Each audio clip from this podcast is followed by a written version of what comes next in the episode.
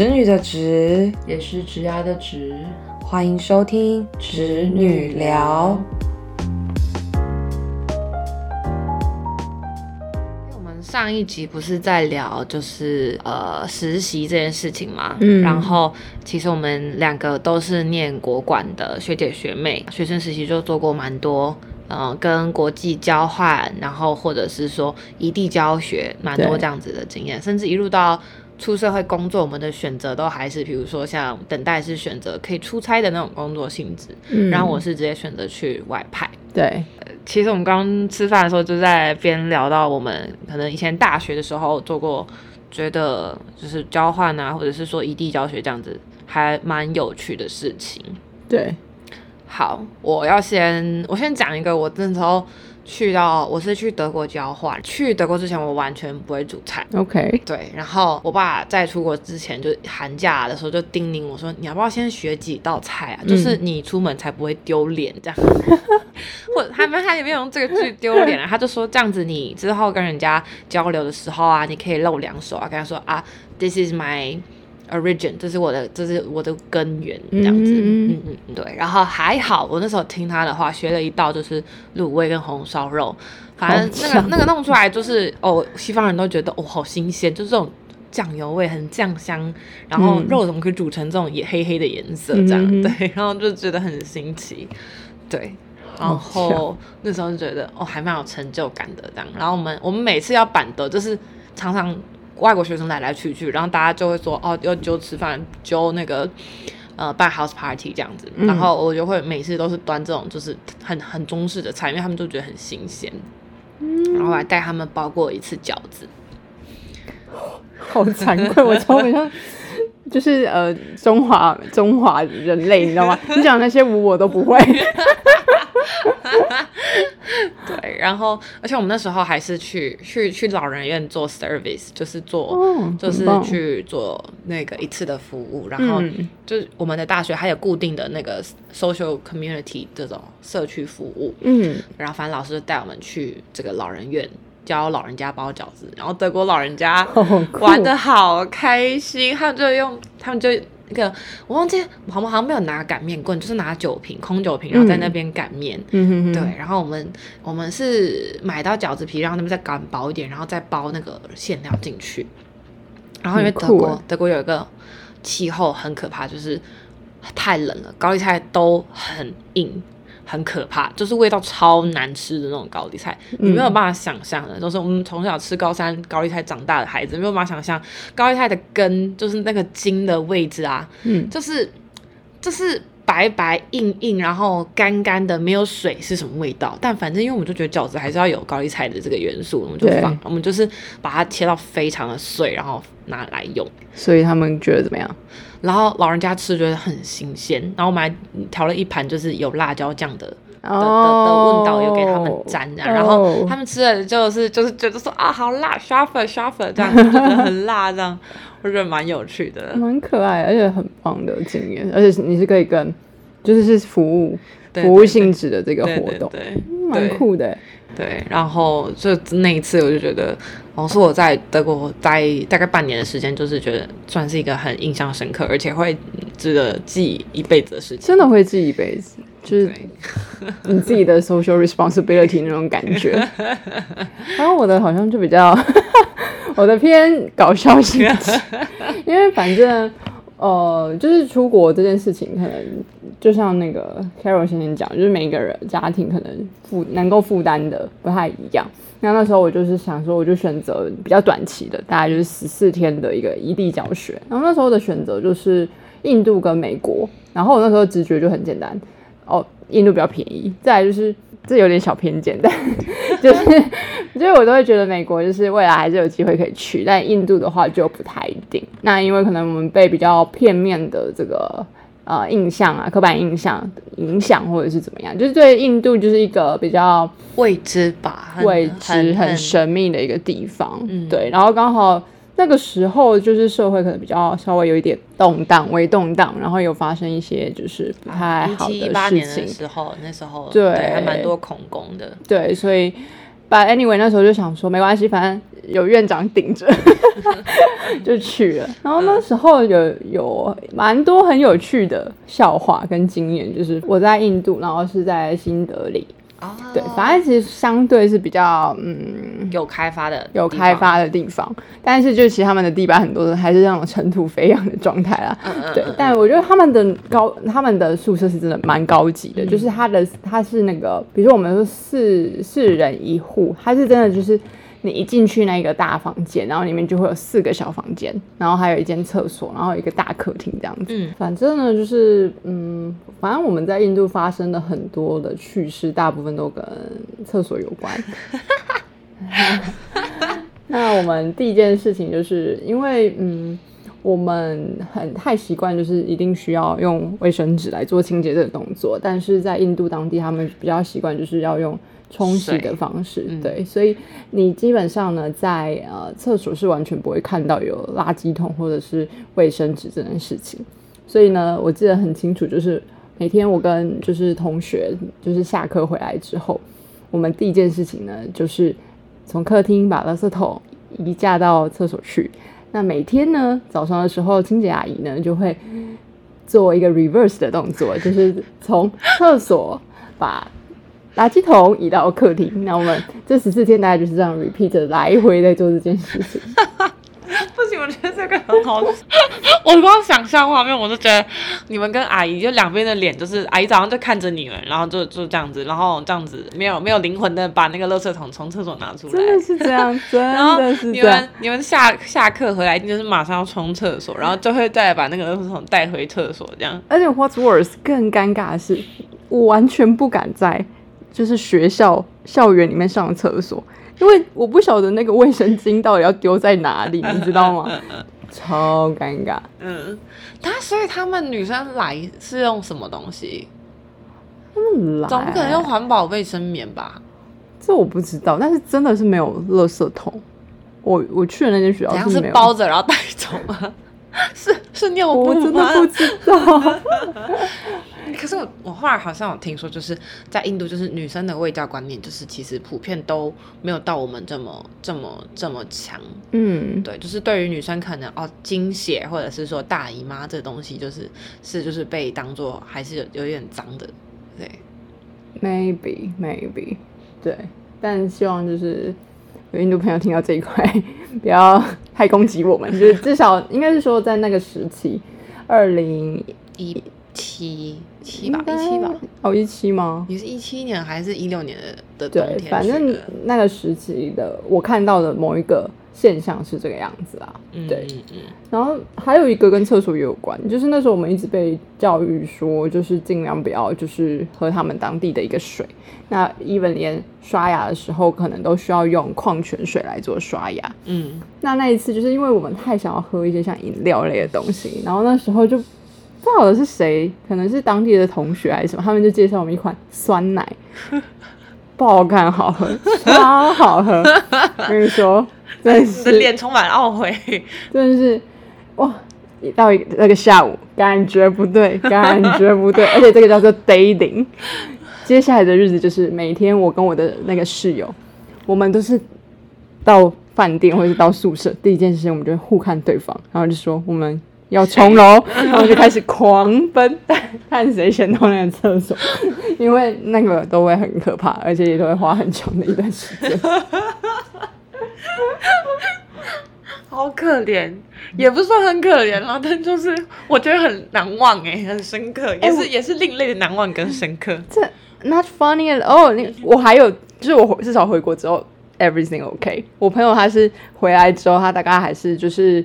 还在清肠胃，大概两周的时间哦，所以好事就是他变瘦了，他瘦很多。对对，清肠胃一定会瘦，清肠胃一定会瘦。那你们那时候十四天的团费大概多少钱？那时候好像才哦，我们是先付五万，可是后来学校补助两万五，所以 actually total 加起来就两万五而已，因为他有把它抵掉，所以我记得加起来我们只。付了两万多块而已，嗯，所以我就觉得还不错的，很滑，很滑，超滑，这只有学生可以享受到这种这种待遇，对啊。然后哦，我们那个时候念，我们是念科大体系的那个啊管理学院，嗯，所以我们就是学校都在寒暑假会开，就是这种叫异地教学，我觉得很像我们的寒暑假的那种夏令营的感觉，类似，对。然后其实就会带我们出国去跟姐妹校做交流，然后去上他们的课啊，参观他们的学校，或者是去一些当地的华人公司参观。嗯嗯嗯，哎，对我还想讲一个，我真的觉得印度男生超超。没有办法去形容，就那好，我先讲。反正那个情境就是呢，因为我们就是要跟当地的，呃，我记得他们是研究生，嗯，然后我们要做类似 workshop 的动作，然后我们就一起讨论，然后做 present。然后反正其中有一个有一个男生，他就是煞流，就是我们的一个学姐，嗯，真的是不夸张，他就是就是狂追吗？狂追。然后后来就是还有一次，就是他根本就不知道我们行程，然后也因为他没有我们的联络方式，所以他也联络不到我们。他就他只知道我们在哪一间饭店，他听说就是他就从下午不知道几点就等到晚上，我们大概到晚上十点才回到那个饭店，他等了一整个晚上，就是为了等那个学姐回来。好疯哦！更疯的是什么呢？他马上就决定下个学期要来我们学校交换，超疯！但这也是贵，这是跟踪狂等级的疯哎！这种这种这种事，我真的觉得他没有做好准备，因为下个学期学姐就毕业啦。哦，好笑！所以他来根本没有遇到学姐，完全没有遇到，理他，人家完全没有理他，也没跟他交换什么 IG 或 Facebook，完全没有。好，我们那年代在念书时候，还是大家还是会用 Facebook 的年代啦。我们很多大学生的回忆录都会从那个 Facebook 跑出来，真的，真的，好好笑，好居哦，这个印度同学，好可怜。对。所以我那时候，你那时候去印度十四天，团费其实是五万，含机票跟签证，对，大概五万块，对嘛？然后我那时候去德国的话。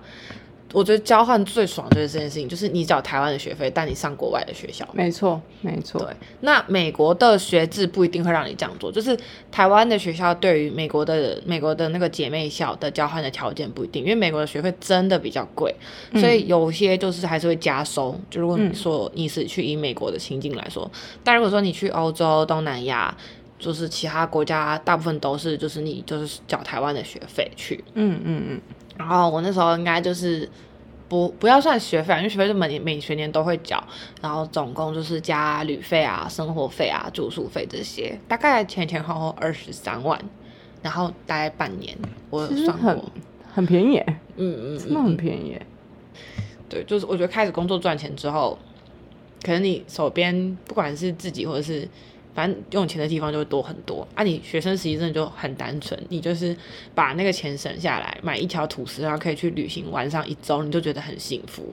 真的，而且我觉得其实一本是现在啊，就是我真心觉得，就是你只要出国，你就会就是特别的对这些钱看得很重。你真的不会像在台湾一样，就是觉得哦没关系，钱再赚就有，反正一个月就会有钱打下来，不会。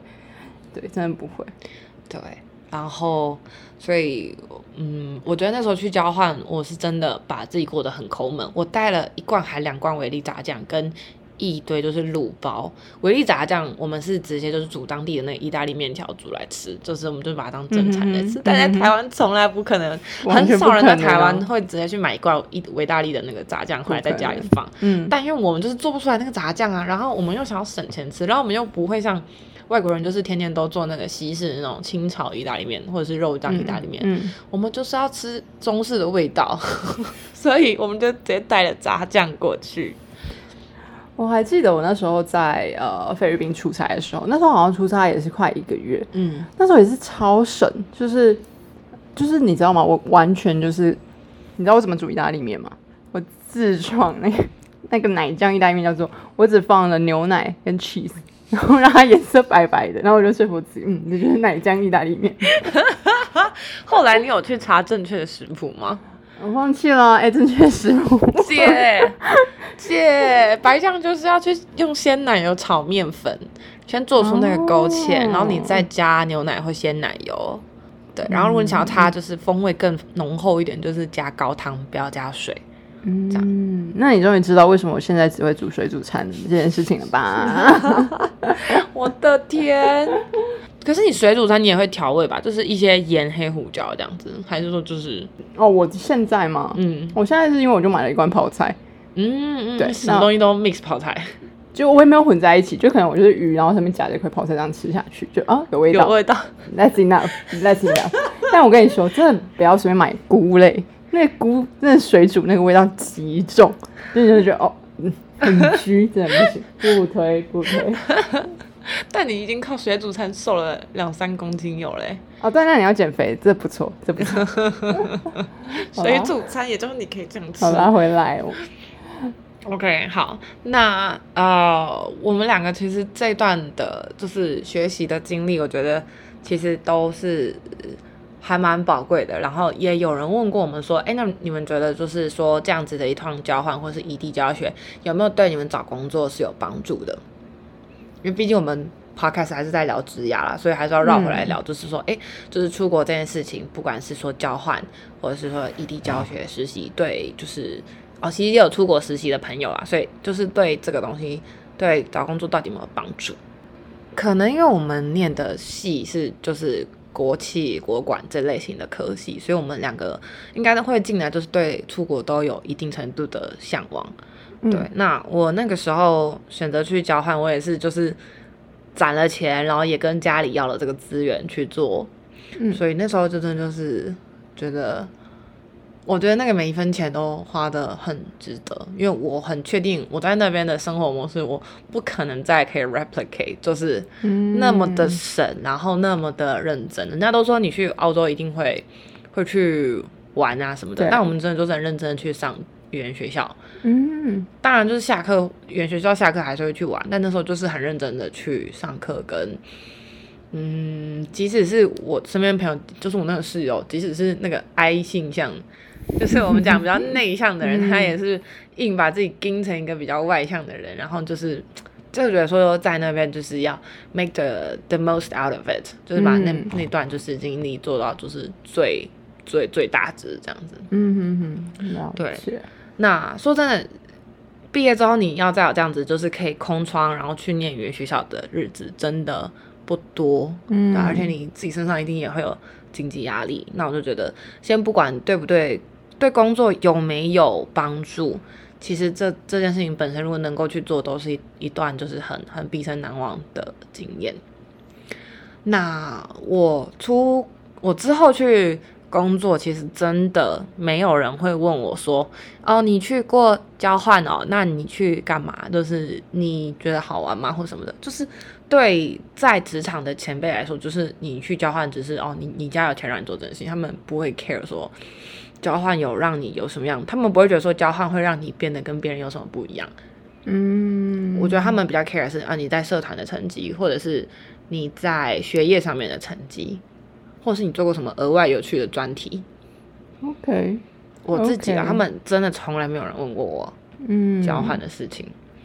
我跟你是完全相反，就是呃，因为可能我我之前两呃现在一份工作跟先前那一份工作，他们都有一点比较传统的那种公司，嗯，所以他们相较非常重视学历。那当然就是。他们对于语言，你的语言 O 不 OK？他们也会是看说，哦，你过往有没有到国外工作的经验，或者是你过去的工作性质会不会就是很常使用到英文？那当然，你如果完全就是什么交换回来的话，他们就会觉得，哦，那这个代表说你是有办法在国外就是沟通生存的，所以这个部分反而会是有加分的。而且我还记得那时候很有趣，就是我其他的同事他们都。会有一个 section，就是全程要用英文做 interview 的动作。然后那时候面试我的 HR，他就看了一下我的履历，他说：“哦，基本上你就是很常待在国外嘛，那我们应该就可以略过这个英文 interview 的部分了吧？”然后我心里想说：“哦耶，好啊，Why not？” 对，Why not？对，所以我就是就是看工作的性质啊。如果你的工作是很重视语言的话，我觉得这个部分对于就是入场门票是有一定的帮助，但是入场之后的话就不一定，因为而且反而会有一些压力，因为大家就会觉得说，哦，你语言沟通 OK，那可能未来很多需要用英文沟通或是外文沟通的事情就会到你身上。我那时候第一份工作，我就我就面外派，所以就是直接下全英面试，然后就是就是台湾人，我们都照样就是全英文对话，就不会觉得说我们不会觉得英文这件事情是需要被放在桌上讨论的东西。在我前公司，他们就觉得说你来这边英文就是要好，不然你来干嘛？